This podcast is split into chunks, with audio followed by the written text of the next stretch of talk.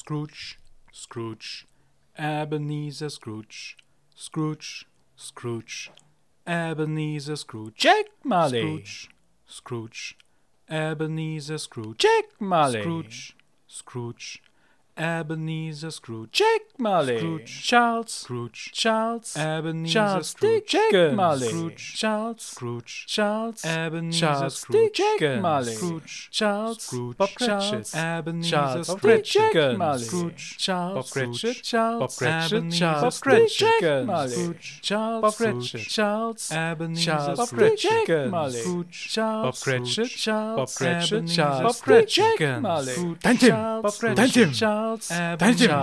Danny Jim. Danny Jim. Danny Jim. Danny Jim. Danny Jim.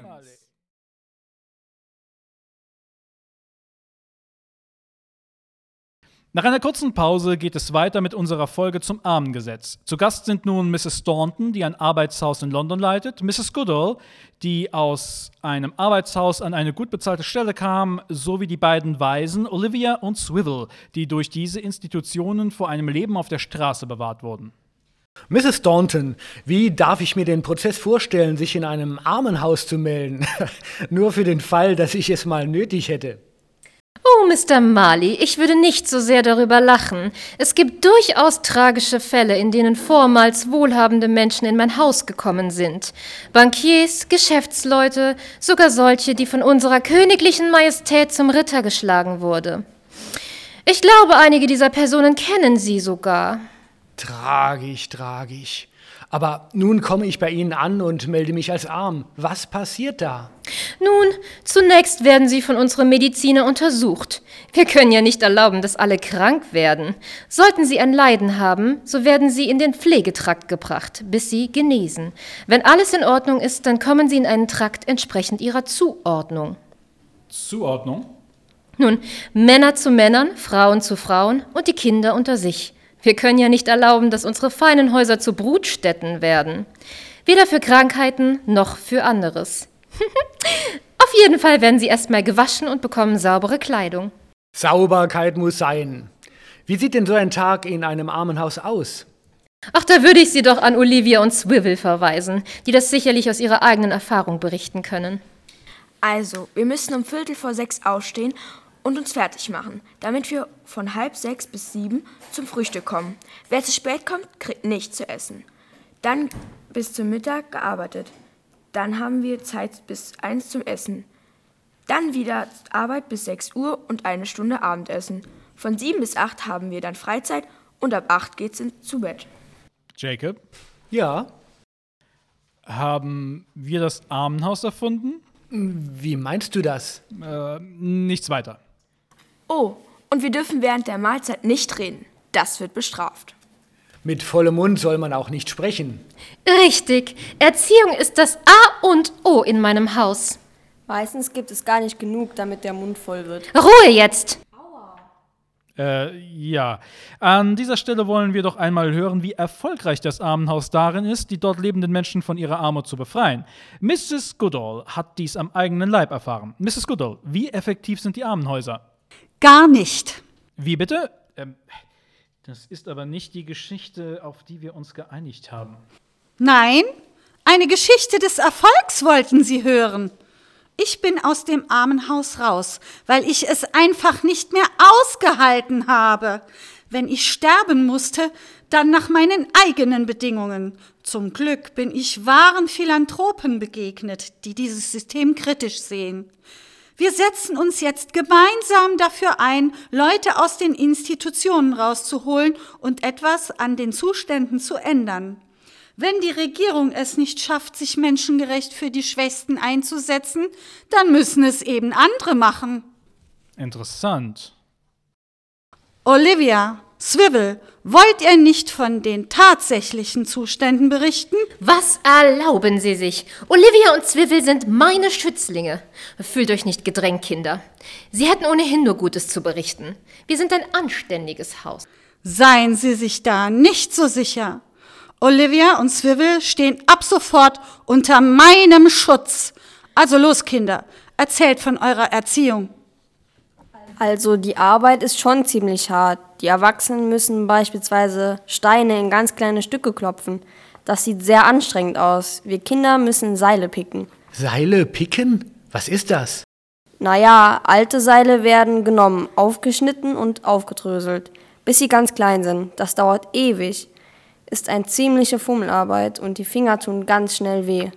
Das soll dann irgendwie so bei Schiffen in die Ritzen gestopft werden, damit sie nicht untergehen. Das ist eine sehr sinnvolle Aufgabe, meine Kleine. Zum einen nachhaltig und zum anderen gut für das Empire. Und es gibt immer nur so wenig zu essen. Wenn man dann irgendetwas falsch macht, dann bekommt man sogar noch weniger. Wenn ich zum Beispiel während des Essen geredet habe, wenn die Gouvernante meint, dass das Vergehen besonders schlimm ist, dann werden wir sogar weggesperrt. Für einen Tag. Nun, meine Kleinen, zu einer Erziehung gehört nun mal auch Strafe. Sonst werdet ihr nie richtige Erwachsene und so nutzlos wie eure Eltern. Unsere Eltern waren nicht nutzlos. Sie sind bei der Arbeit gestorben. Wenn sie anständige Eltern gewesen wären, dann hätten sie euch nicht mittellos zurückgelassen. Aber, aber, aber, das wird hier jetzt etwas zu persönlich. Das ist ja nur die Spitze des Eisbergs. Dadurch, dass Männer, Frauen und Kinder wie im Gefängnis in eigene Trakte getrennt werden, werden Familien zerrissen. Sie sehen sich höchstens eine Stunde am Tag, in der sie vollkommen erschöpft sind. Von den hygienischen Zuständen ganz zu schweigen.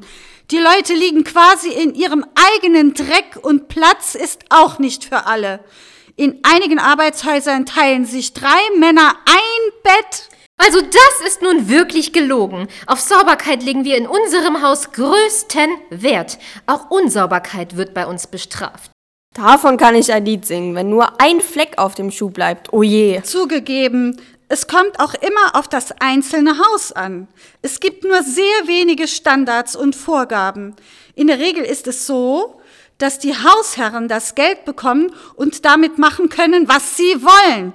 Die meisten versuchen natürlich, die Kosten zu drücken. Man muss schon Glück haben, um einen gütigen Herrn zu geraten. Meines ist ein anständiges Haus.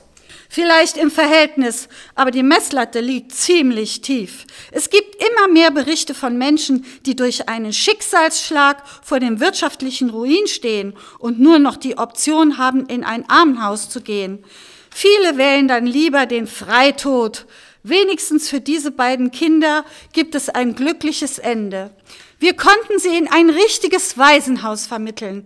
Sancta Corona hier in London.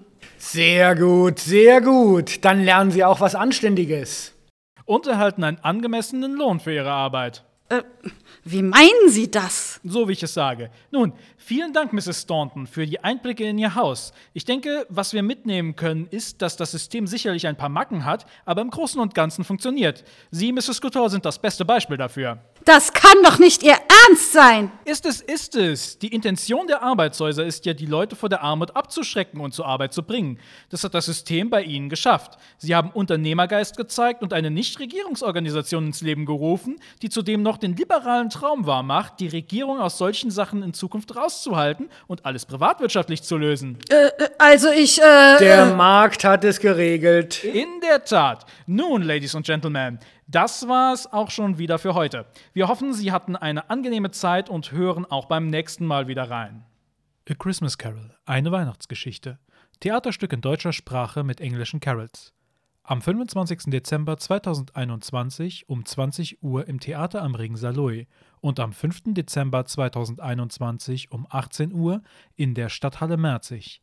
Tickets bei ticket-regional.de und an allen Vorverkaufsstellen. Mehr Infos unter scroogeandmarley.de